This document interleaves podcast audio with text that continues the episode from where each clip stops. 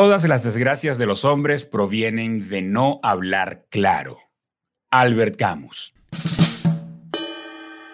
Soy Germán Alberto Abreu y estás escuchando Comunicación Activa, el podcast sobre la comunicación y su impacto en nuestra vida diaria.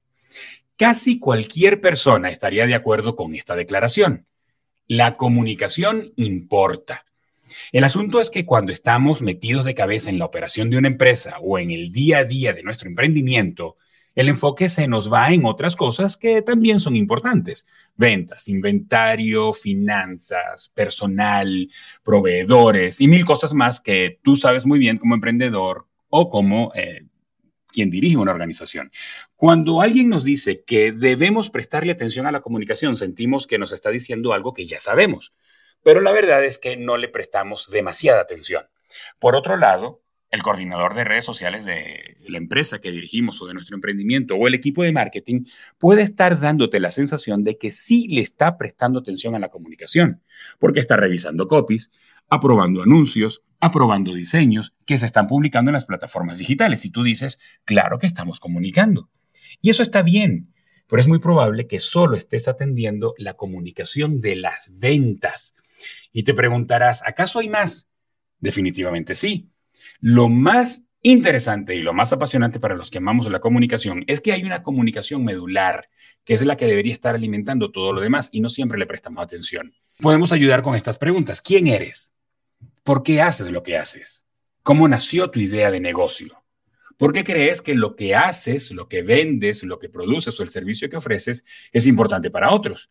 Y tú me dirás, oye Germán, pero eso son preguntas filosóficas y quizás lo son, pero de allí parte la voz de tu empresa, de allí parte la voz de tu marca. Y hay alguien que sabe muy bien sobre este tema y la invitamos a esta conversación. Se llama Diana Silva Franco.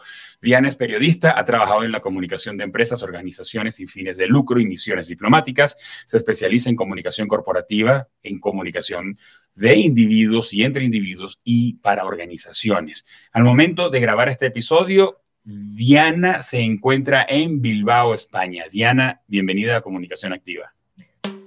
Muchas gracias, Germán. Muy contenta de estar acá acompañándote. No, gracias a ti por tomarte un tiempo para que conversemos de algo que nos encanta, que nos apasiona, lo que le hemos dedicado a nuestra vida, que es la comunicación y que además estamos convencidos que es súper importante, ¿verdad? Tal cual, tal cual.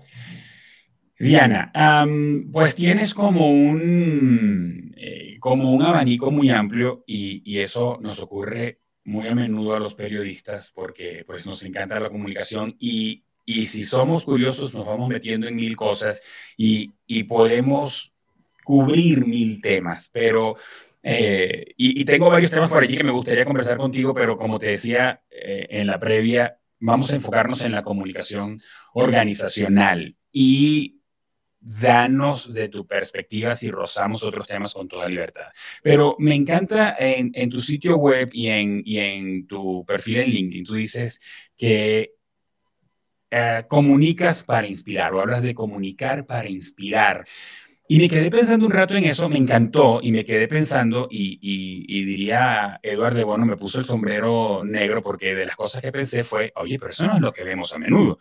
Comunicamos para asustar, comunicamos para vender, comunicamos para ofender o comunicamos para defender un punto personal o un punto de vista con mucho ímpetu, eh, pero no sé cuántos de todo, de todas las horas de nuestra comunicación es comunicar para inspirar. ¿Cuáles son los elementos que eh, has visto para que la comunicación inspire, Diana?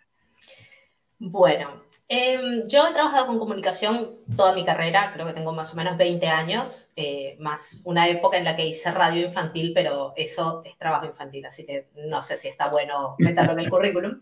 Em, y una cosa que me marcó mucho es que varias de las personas que trabajaron conmigo me dijeron que yo era una persona muy entusiasta, que tenía mucha energía, que, tenía, que ponía mucha emoción, que, que siempre estaba ahí como cargada de cosas. Y aunque en, en, algunos aspectos eso a veces uno lo puede tomar como algo negativo, porque la verdad es que cuando uno lidera equipos quiere ser visto como ecuánime, quiere ser visto como la persona que está en control, que está calmada, Em, cuando tú comunicas de esa forma plana, cuando tú usas las palabras que por ahí escribió otro para ti o que están en la web y las repites, viste, como, como un lorito, em, eso no tiene un efecto real en los otros.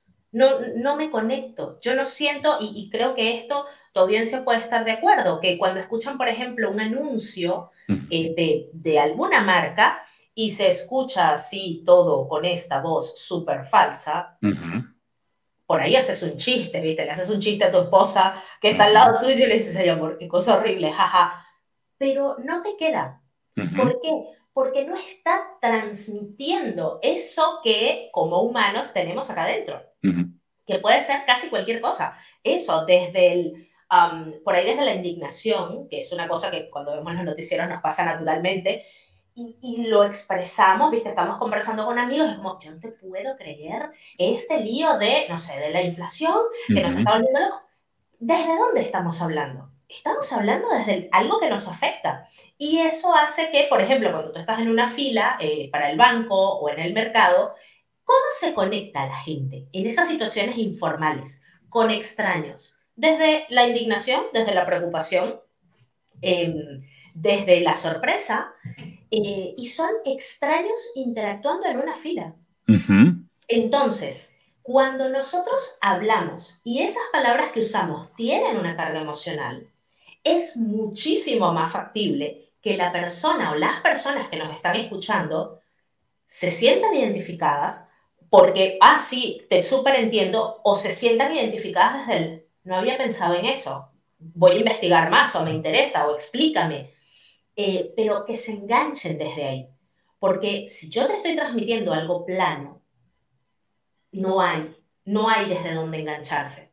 Si yo te pongo la carga emocional, positiva o negativa, ¿eh? Eh, y eso es algo en lo que a veces tenemos que estar muy atentos, pero si pones una carga emocional, es seguro que la audiencia va a reflejar eso y va a responder en consecuencia también. Oye, así que pasa por ese lado, ¿no? Inspirar es es generar esa reacción, pero no una reacción em, inconsciente. No, no, no. Es elegir reaccionar ante eso que estamos escuchando. Me, me desafías con eso que dices, con esa pregunta que haces, que, que me la llevo, ¿desde dónde estás comunicando? Porque definitivamente la probabilidad más alta está en que obtengamos un resultado a partir no de lo que decimos, sino desde dónde nace la comunicación que estamos, que estamos desarrollando. Me recuerdas a, una conversación que tuve recientemente con unos amigos y, estaban haciendo una negociación eh, inmobiliaria con, un tema de casa, se están mudando de casa. O, mejor dicho, ellos no estaban buscando mudarse de casa, estaban bien a gusto en su casa. Eh, y apareció una oportunidad. Eh, entonces, fueron ante esa oportunidad y conversaron la negociación propuesta por, el, eh, por, el, por la otra parte era mucho más alta que lo que ellos estaban dispuestos a pagar. Le hicieron una contraoferta y, le, y esta persona le dijo, no, no estoy interesado. Entonces le dijeron, ah, bueno, bien, nosotros no podemos pagar más que eso. Entonces la otra persona regresó y les dijo, bueno, volvamos a hablar. Y esta gente, mis amigos, siguieron eh, firmes en su planteamiento, en su, en su propuesta, porque no podían exceder ese presupuesto, pero les gustaba el lugar y finalmente fueron y vinieron y resultó que la negociación ocurrió a favor de mis amigos eh, y listo, y, y, se cambiaron de casa. Pero la conversación entre nosotros estuvo eh, cuando ellos me dicen, Germán, el asunto es que por primera vez vimos la diferencia tangible en hacer una negociación sin miedo a perder. Yo no tenía nada que perder. Yo mira, yo no puedo pagar más, pagar más que eso y no necesito. Yo estoy bien a gusto donde estoy y eso es una oportunidad. Me encanta ese lugar, pero yo no lo necesito. Entonces, eh, me recuerda un poco uno de, los, de las estratagemas del marketing donde, eh, donde vendes a partir de la escasez eh, y de la escasez del producto y a partir de la escasez del tiempo.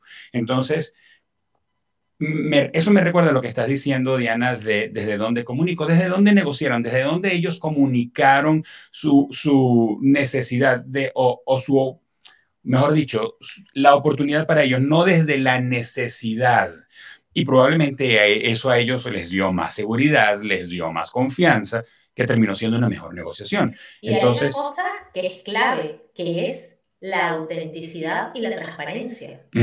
Como ellos no tenían nada que perder y lo dijeron desde el principio, mira, este es nuestro presupuesto, pasa esto y tal, eh, ya cuando tú sacas eso del medio, cuando no tienes nada que ocultar, cuando no estás jugando, viste, esa cosa de, ay, yo las bajo la manga, cuando no estás jugando eso,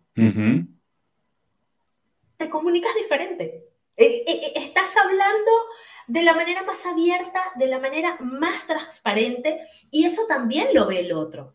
A ver, muchas veces nos pasa que en ese juego, viste, de tener segundas intenciones o de, bueno, vamos a ver si logro sacarles más y tal, la otra persona, o sea, tus amigos se podrían haber sentido súper incómodos si el dueño de esa casa trataba de venderles la casa sí o sí al precio que fuera y decir, bueno, sí, podemos hacer esto. Igual yo tengo otras ofertas, viste, la clásica de venta. Correcto. No, es que está muy cotizado el lugar. Si yo soy abierta, transparente, honesta y la otra parte también lo es, esa conversación se da en unos términos completamente diferentes. Y la relación se establece desde dos iguales. yo puedo confiar en ti y tú puedes confiar en mí. Si yo te estoy diciendo, mira, no tengo más plata, no me pidas más plata porque ya sabes que no te la voy a poder dar. Correcto. Eso te va a complicar. Correcto. Yo soy honesta contigo, tú valoras esa honestidad y la comunicación se hace, se hace, viste, pareja.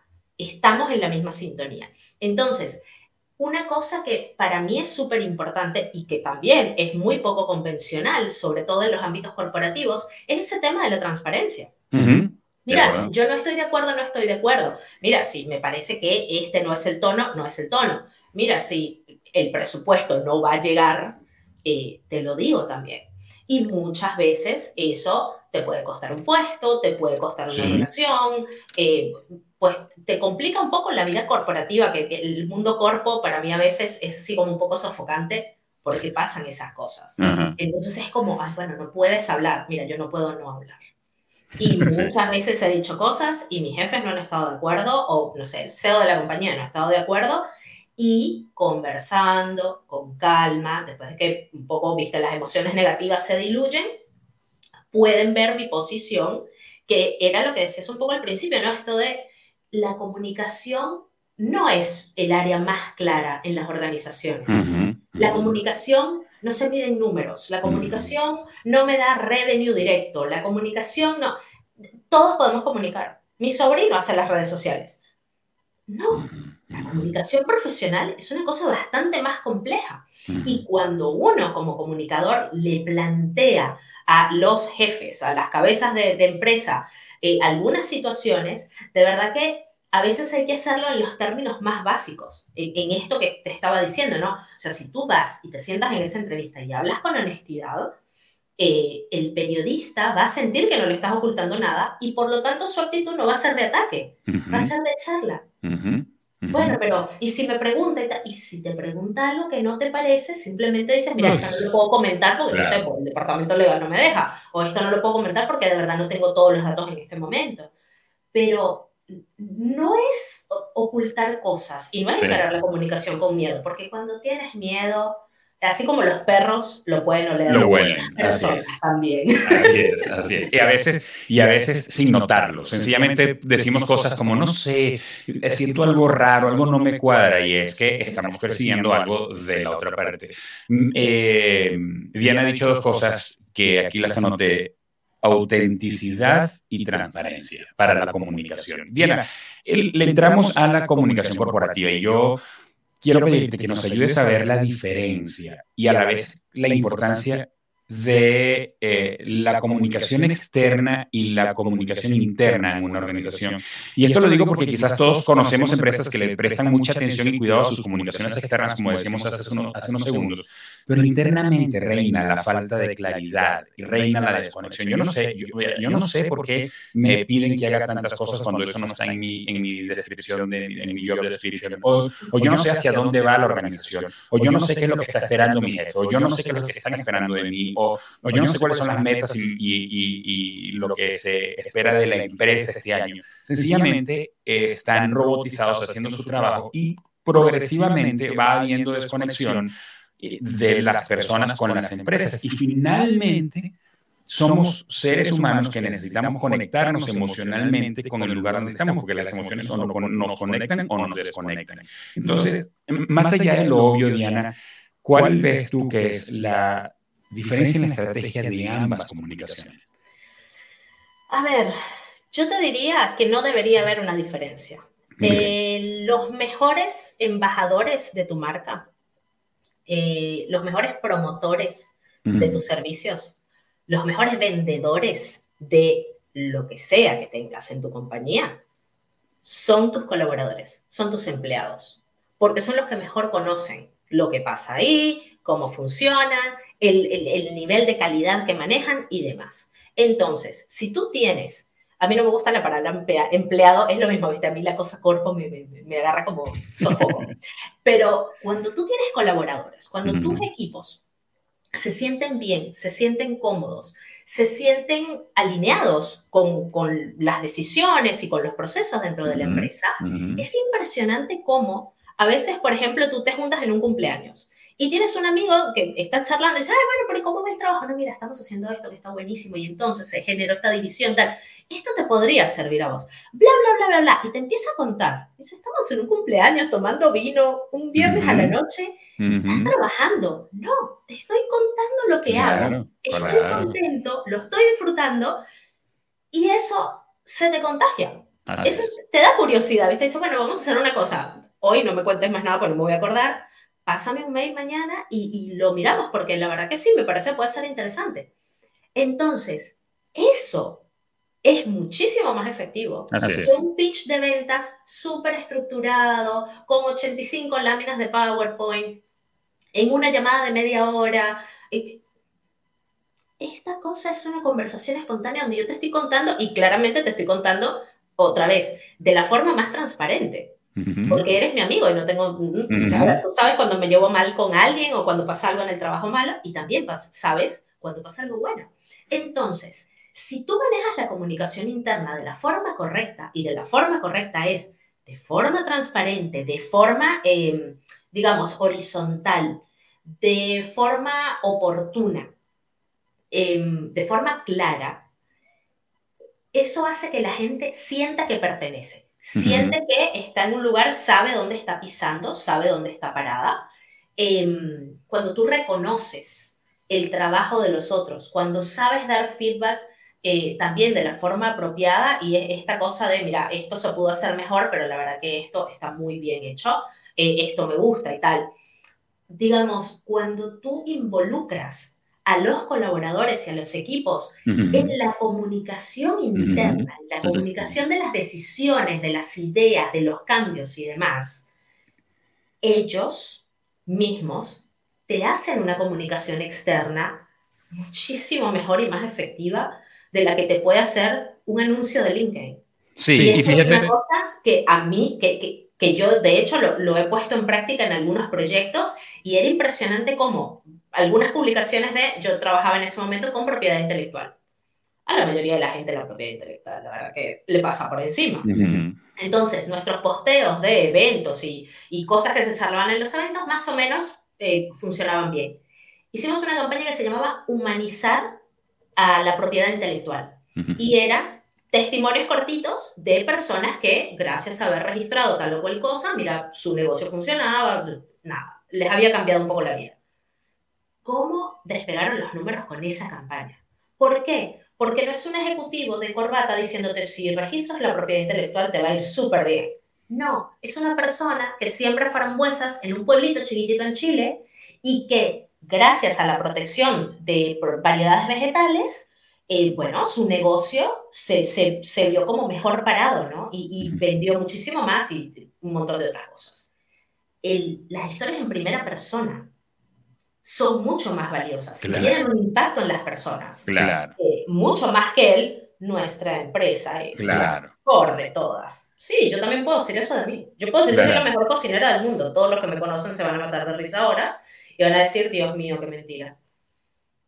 Claro, pero cuando se lo dices a alguien que no te conoce, además siente la falta de autenticidad, lo que decías hace un minuto. Pero ¿quién eres tú para que me lo digas? Claro. Mira, me recuerdas, bueno, tengo aquí unas notas de un, de un estudio que hizo eh, Dominic Infante en el, en el 1983. Pero algunos resultados del estudio, él escribe que la mentalidad independiente, y habla acerca de la mentalidad independiente de los trabajadores en los ambientes corporativos. Él dice, la mentalidad independiente implica la tendencia de las personas a tener sus pensamientos y opiniones en vez de aceptar pasivamente la opinión de otros y expresar y defender sus propios puntos de vista. Y este mismo, este mismo estudio dice, eh, no lo tenía aquí entre mis notas, lo veo aquí en el libro, lo recordé luego de que lo dices, que la teoría examina la efectividad de la comunicación organizacional desde, desde dos perspectivas y hablando de los resultados. Él dice, predice que los empleados prefieren supervisores que le dan a sus subordinados libertad de expresión y afirman sus propios conceptos. Y en segundo lugar, el estudio predice que los empleados que son tratados de esa manera por sus supervisores beneficiarán a la organización porque ellos serán más productivos, estarán más satisfechos con su trabajo y estarán más comprometidos con la organización. Y es una cosa, Diana, tan sencilla como valorar, respetar y darle el lugar que tiene a la opinión de un colaborador. Ni siquiera, fíjate que ni siquiera dice darle la razón o hacer lo que ellos dicen. Es sencillamente déjalo participar y sentirse a bordo en la organización y eso produce mayor sentido de pertenencia. Darles el espacio y eh, hay una palabra que se puso después muy de moda y que es medio desagradable, pero a mí me encaja mucho con esto que estamos hablando, que es empoderar a la gente. Sí. Si yo me apropio de mis, de mis tareas, de mis responsabilidades dentro de una empresa que no tiene que ser mía, ¿eh?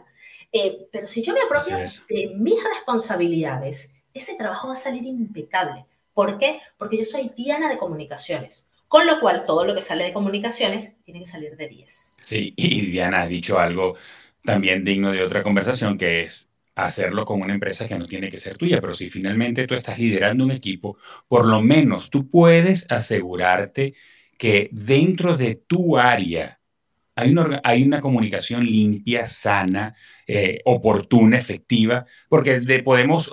Ah, cubrirnos diciendo, pero es que así no son conmigo, es que a mí no me comunican como esperan que yo comunique.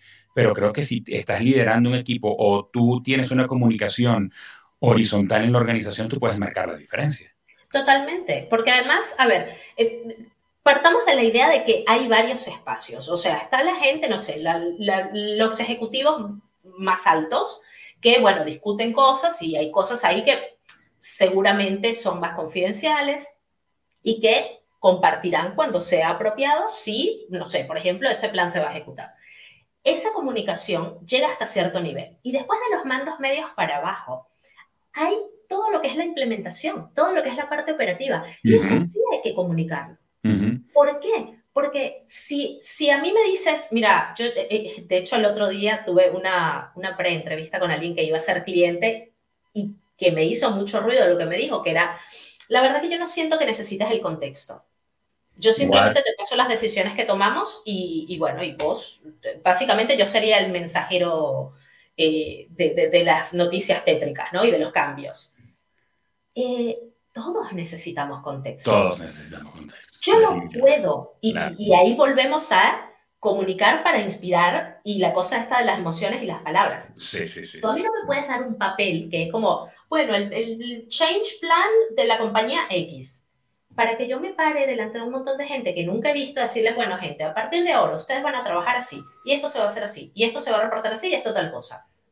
Porque lo primero que me van a preguntar es, ¿pero por qué? ¿Pero cómo? ¿Pero y a quién?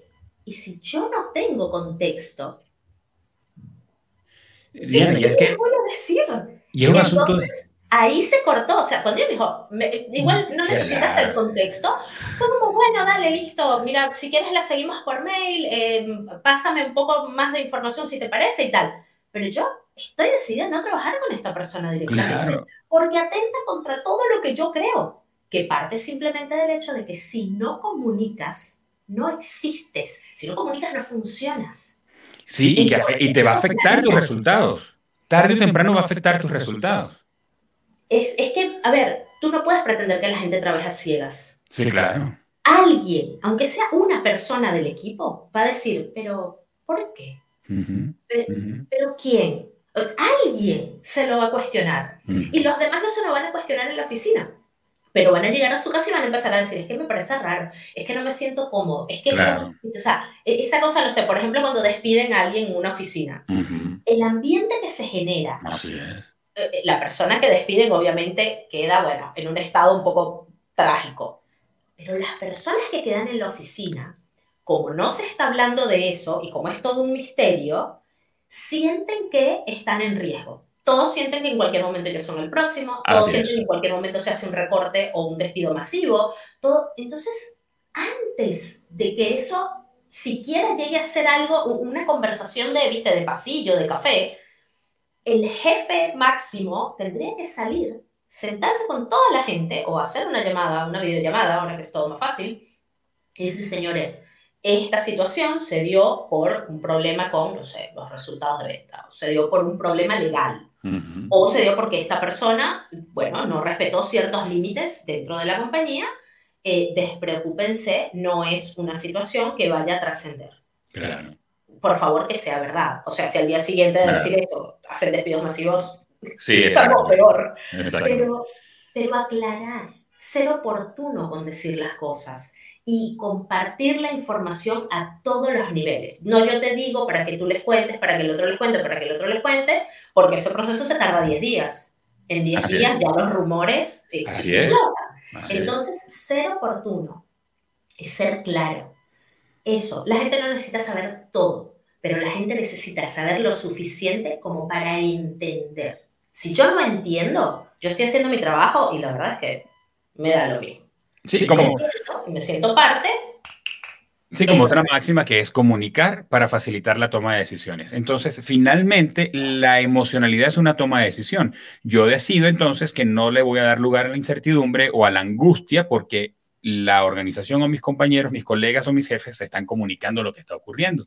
Y me recuerdas hablando de esto de, de, onboarding, me recuerdas a una también una conversación estos días con alguien que trabaja conmigo, un editor, y yo tiendo a ir muy rápido al punto, yo a, sumarizar. Esto es un, dos, tres y seguimos. Siento que hago, yo como puedo echar mucho cuento, entonces eh, me inclino más hacia cómo lo hago más breve, ¿no?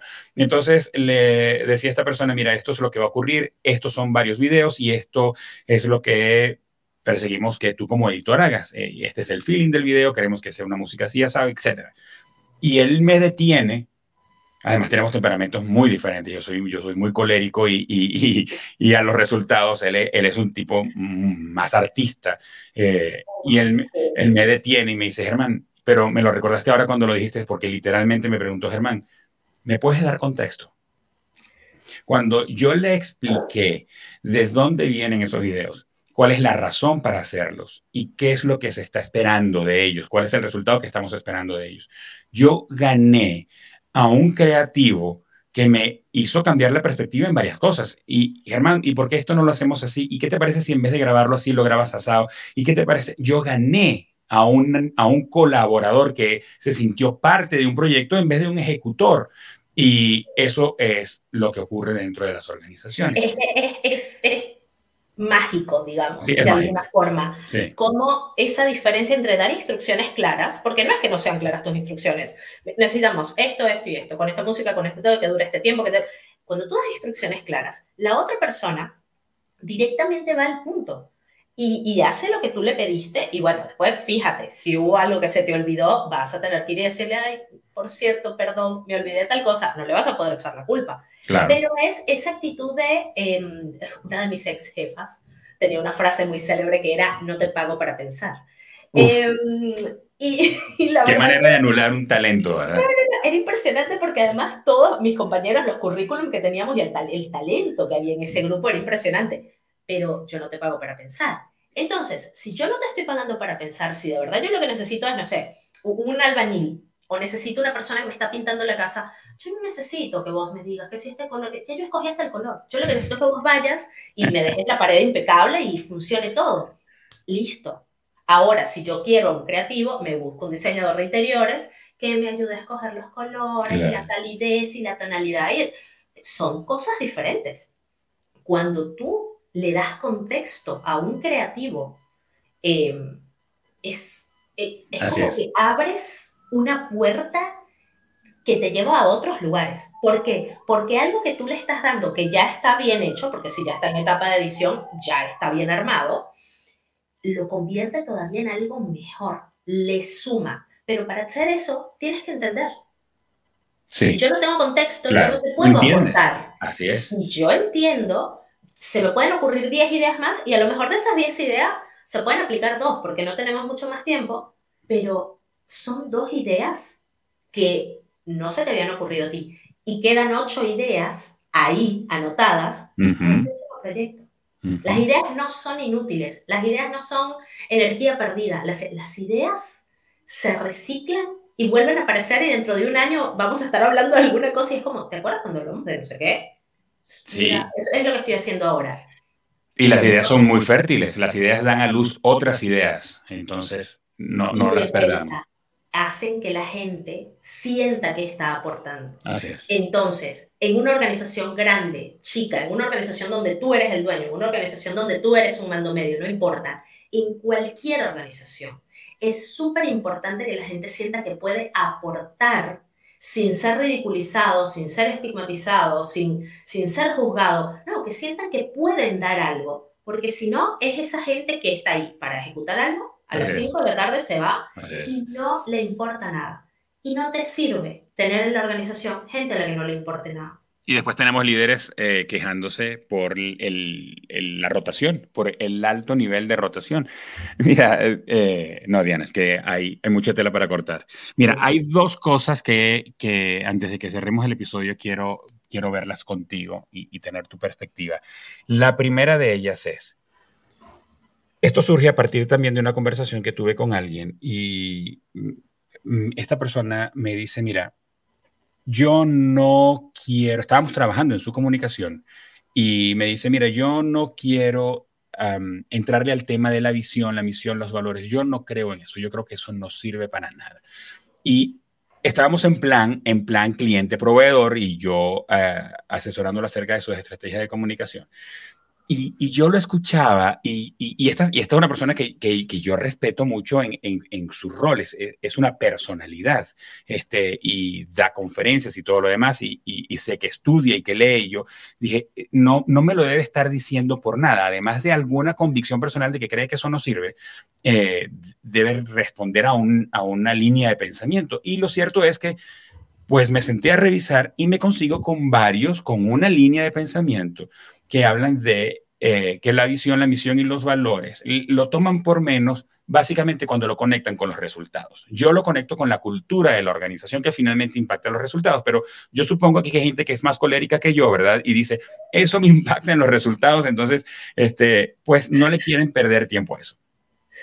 Sin querer sesgarte con mi opinión, eh, Diana, porque no la oculto, yo creo y defiendo la necesidad de estos elementos que construyen la cultura de una organización para que ellos puedan derivarse en comportamientos que finalmente afectan los resultados. Pero puede ser que me estoy perdiendo de algo. Diana, ¿cómo ves tú el tema de la visión, la misión y los valores dentro de una organización como definitorios de la cultura y que se permean en la comunicación? Mira, el primer problema, el mayor problema que yo percibo con eso y que creo que lo he percibido bastante eh, eh, en la mayor parte de mi carrera, es que la misión, la visión y los valores son un montón de palabras eh, de, ahora las llamaríamos keywords, que alguien escribe, por lo general, el mismo dueño, CEO de la compañía, él tiene una idea, y entonces alguien de comunicaciones, o alguien, no necesariamente de comunicaciones, pone todas esas palabras juntas para que se vean más o menos poéticas, más o menos lindas. La misión y la visión la empiezan a mezclar y entonces estamos haciendo, ¿viste? empiezan a hacer una ensalada terrible y después meten los valores, entonces empiezan. Em, bueno, ¿qué, ¿qué, valor suena bien? Ay, bueno, la generosidad. Sí, tenemos un programa de responsabilidad social que está buenísimo. Mm, mira, no, no tienen mucho que ver, pero bueno, ok. Eh, sí, bueno, em, la, comunicación, claro, porque nosotros somos una empresa de comunicaciones. Ok, y entonces empiezan a agarrar palabras sueltas, palabras que se ven súper rebuscadas, una cosa súper eh, ajena a lo que en realidad ellos son. Con algunas de las personas que yo he trabajado y con algunas de las empresas también con las que yo trabajé, tuve la experiencia de comparar eso, misión, visión, valores, con sentarte a charlar con el jefe y preguntarle, pero, pero ¿por qué tú empezaste esta empresa? O sea, ¿por qué te pusiste con esto? Esto es, esto es un lío. Empezar una empresa de por sí ya es un lío, pero ¿por qué te sentaste con esto? ¿Sabes ese momento en el que logras, no sé, vender esta, esta primera cosa que vos probaste y entonces te das cuenta de que estás resolviendo este problema y de que las personas te buscan porque de verdad necesitan eso. Yo quería ayudar. Pero yo no veo el yo quiero ayudar en ninguna parte de la misión, ni la visión, ni ayudar como valor, ni... Correcto. Y entonces, no, bueno, y entonces después este, establecer equipos y trabajar junto con estos amigos míos de la universidad era súper emocionante porque todos teníamos ideas diversas. Ah, mira, diversidad. Pero yo no en ninguna parte. Claro. Entonces, cuando la persona que originó la idea es capaz de articularla, por lo general sale en una conversación más o menos espontánea. Y tú agarras todo eso lo pones junto en un papel y empiezas a encontrar las palabras clave, te das cuenta de que el 90% de las veces no tienen nada que ver con lo que está escrito en la página web. Nada que ver. Hay, y hay muchísimos casos de CEOs famosos que van y van con una presentación súper bien hecha a un evento y los tipos dejan el primer slide, empiezan a hablar y viste, nunca, nunca avanzan en la presentación. Y los equipos de comunicaciones sacados, pero ¿para qué hicimos esto? Pero si él tenía todo ahí, ¿por qué se hace el espontáneo? ¿Por qué se hace el espontáneo? Porque él sabe claro. qué es lo que está contando. Sabe que eso que está contando va a enganchar a la gente en vez de ver una, un PowerPoint ahí que dice somos el mejor fabricante de zapatos de Latinoamérica. Y entonces, esas cosas, o sea, todos tienen una historia. Creo que el storytelling, como lo dicen ahora también, pero contar tu historia es lo más valioso del mundo porque todos tienen una historia para contar. Todas las personas, ¿eh? O sea, todos, el que te cruces afuera. Entonces, si tú logras que la persona que encabeza la organización, el que creó la organización, te cuente por qué lo hizo, o que el que creó el emprendimiento te cuente por qué se animó a dejar su trabajo corporativo para dedicarse a eso, vas a encontrar las palabras necesarias para describir esa organización sin tener que estar buscando un diccionario. Así es. No, no hace falta, las palabras las tienes tú, pero para eso hay todo un trabajo, esas preguntas filosóficas que vos hacías al principio, em, hay todo un trabajo de conocerte y de saber por qué estás haciendo lo que estás haciendo. Esto funciona muy bien con ONGs y con fundaciones porque, bueno, son gente que tienen un poco más esa sensibilidad. Pero la realidad es que hasta en las empresas más grandes tú puedes ver reflejado ese efecto y ver cómo eso que sus CEOs o sus fundadores dicen en los eventos cuando están hablando espontáneamente tiene muchísima más tracción que el textito ese aburrido que está en la web. Entonces, no es que no sirva, es que se construye de la manera incorrecta. No soy yo que te voy a decir a ti cuáles son las palabras que tienes que usar. Tú me tienes que decir a mí qué te pasa y yo encuentro las palabras y digo, mira, estas son las palabras que yo vi. Vamos. Y le, veo mucho, y le veo mucho valor, eh, Diana, a, a, nuestra labor como consultores, porque probablemente las mismas personas que están al frente de las organizaciones, quizás entendiendo que lo necesitan, necesitan estos elementos de la comunicación y no las tienen, van a surgir a partir de preguntas, va a surgir aparte de la, a partir de la conversación, como decías hace minutos, de, de decirle y de escucharte. Cuéntame, ¿cómo nació tu organización y por qué la quisiste? Yo recuerdo en una conversación sobre este tema con alguien cuando le pregunté, ¿y de dónde vino tu idea de, de hacer de esto un negocio? Y me dijo, mira, no tengo nada romántico para decir, sencillamente vi una oportunidad de negocio y le entré. Y, está, y es legítimo. Es legítimo. Eh, los que se dedican a los negocios ven oportunidades y le entran y no hay todo el romanticismo de nosotros los emprendedores, de que tuve una epifanía y vi una oportunidad en un nicho y toda aquella historia. No, pero es de dónde viene, es legítimo. O, al menos eso, porque esa es la verdad. Y entonces, es pues, auténtico. Es auténtico, seguimos buscando, miramos, vemos qué es lo que estás buscando cambiar en, en las personas que van a consumir tu producto o servicio, etcétera. Pero nace de la conversación, eh, Diana. Pero sí coincidimos entonces en que estos elementos para la construcción de la cultura y de la comunicación de una organización son indispensables. Totalmente, total. A ver, tienes que tener una guía, tienes que tener claridad, tienes que tener eh, una, una, sí, una visión. A mí lo de la misión no tanto, la visión. Y esa visión, explicarla de tal forma que las personas que trabajan contigo, que tus colaboradores se sientan reflejados. Yo hace un par de meses hice un ejercicio donde tomé el, el texto de una web y después hice que eh, el equipo replanteara, bueno, agarran este texto y cuéntenmelo como ustedes lo ven. Y cuando ya hicimos todo el ejercicio y cada uno leyó lo suyo, era como, ¿en qué equipo tienen ganas de trabajar ustedes? ¿En qué empresa tienen ganas de trabajar ustedes? Ay, yo le mandaría un currículum a la empresa de fulanita de tal. Ay, no, no, a mí me gustó la de ella. Es la misma empresa, es el mismo equipo, es el mismo todo. ¿Por qué me gusta la empresa que describió ella y no la empresa que describe la web? Porque no se siente auténtico. Entonces, también a veces construir, o no es construir, es determinar, eh, describir la cultura corporativa es un trabajo que no tiene que salir de cuatro personas en una oficina. es un trabajo que se tiene que armar con equipos multidisciplinarios, que se tiene que trabajar con gente que tiene mucho tiempo en la compañía y con gente que acaba de llegar, que se tiene que trabajar con los superjefes, pero que también se tiene que trabajar con la gente de los niveles por ahí más iniciales, de los niveles que están en la operación. Sí, y un poco más incluso involucrados con el cliente y con el de afuera también. Eh, ¿Por qué? Porque entre todos la descripción, como la de fulanita de tal, es mucho más atractiva que una cosa que una persona haya decidido que eso es lo que vamos a decir en la web, que eso es lo que vamos a decir en las presentaciones y en los pitch de ventas. Y que no nos representa ninguno. Entonces, no es un trabajo tan complicado. No tienes que pagar una fortuna para que venga otro a escribirte un libro corporativo. Te tienes que sentar con tus propios equipos y sacarlo, porque el conocimiento está ahí.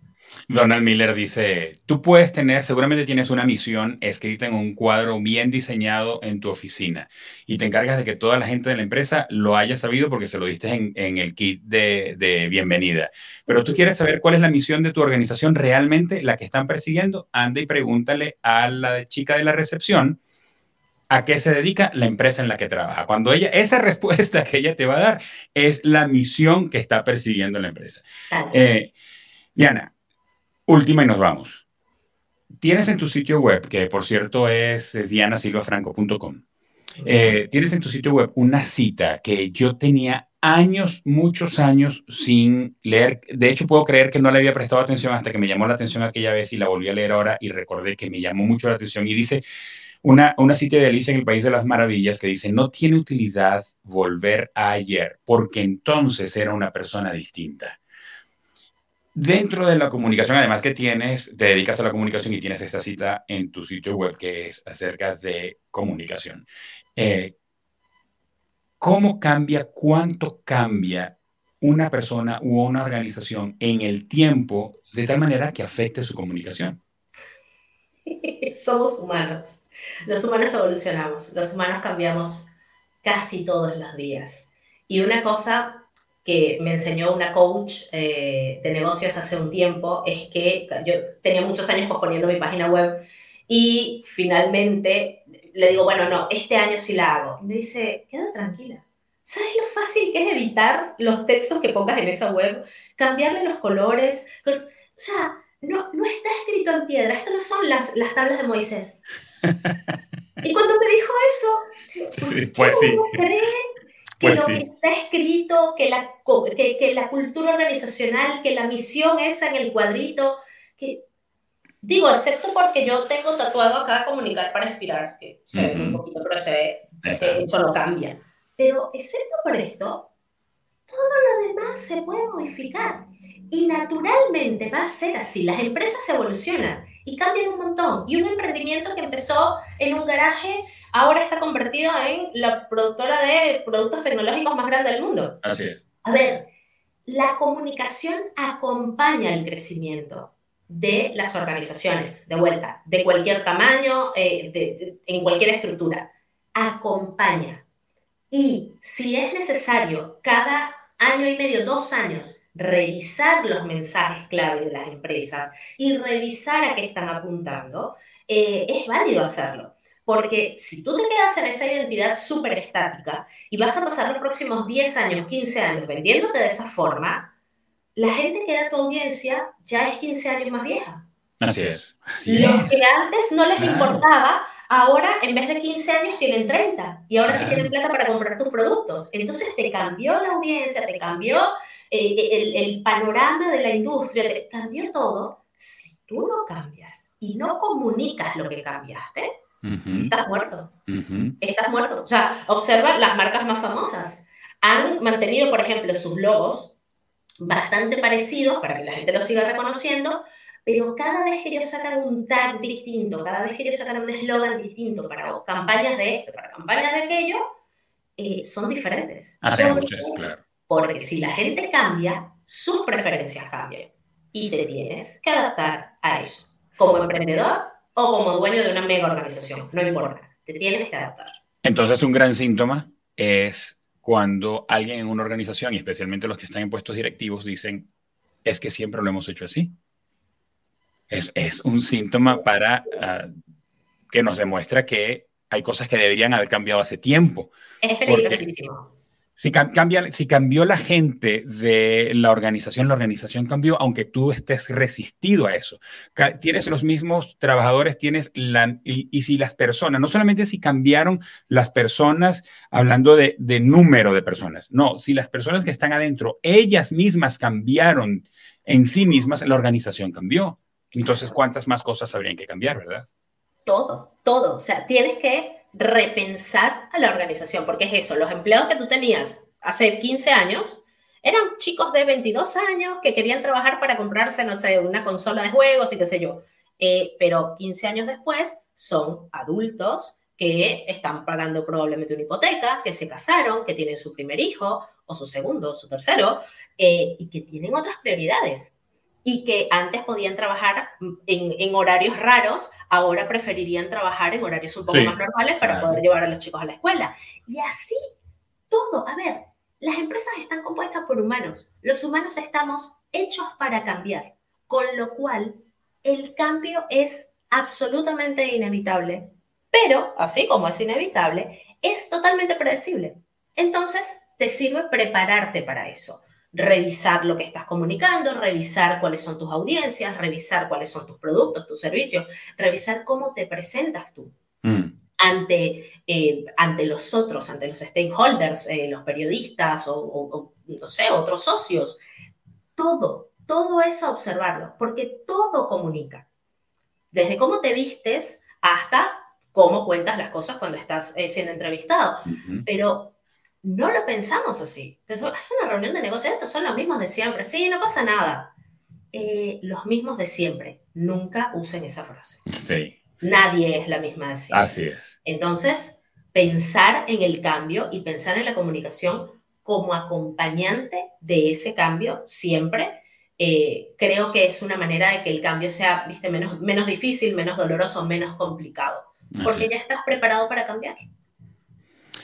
Diana, mil gracias por tu tiempo para conversar con nosotros sobre este tema. Eh, antes les cuento a los que nos oyen y nos ven que antes de que empezáramos a grabar le dije a Diana, mira, estamos comprometidos con que la conversación sea amena, no con el contenido.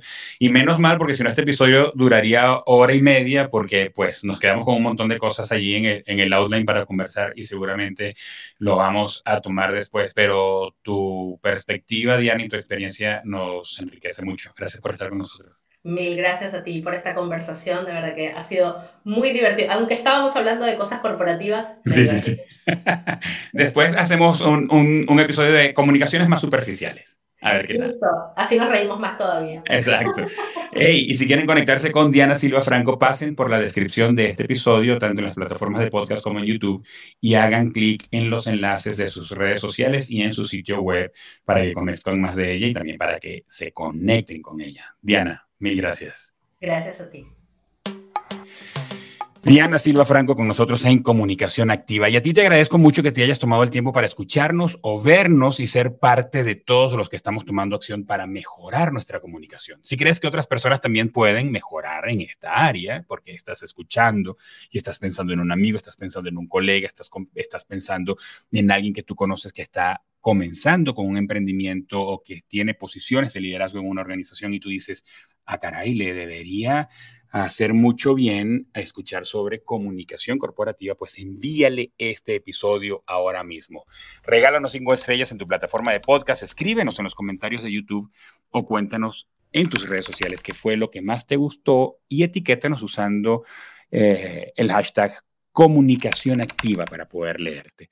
Claro que lo más fácil que puedes hacer, y también te lo agradecemos mucho, es darle seguir a este podcast y vas a tener un episodio nuevo cada semana. ¿Necesitas ayuda para llevar las comunicaciones de tu marca a otro nivel? Visítanos en www.kipusmx.com y escríbenos para ponernos en contacto contigo lo antes posible. Allí en la descripción también vas a conseguir el link. Este podcast es una producción original de Kipus y es posible gracias al compromiso y el profesionalismo de Mariana Moreno en la producción, Eva Daniel Abreu en la coordinación de redes sociales y Oscar Osorio en la edición y postproducción de audio y video. Nos escuchamos en un próximo episodio. Bye bye.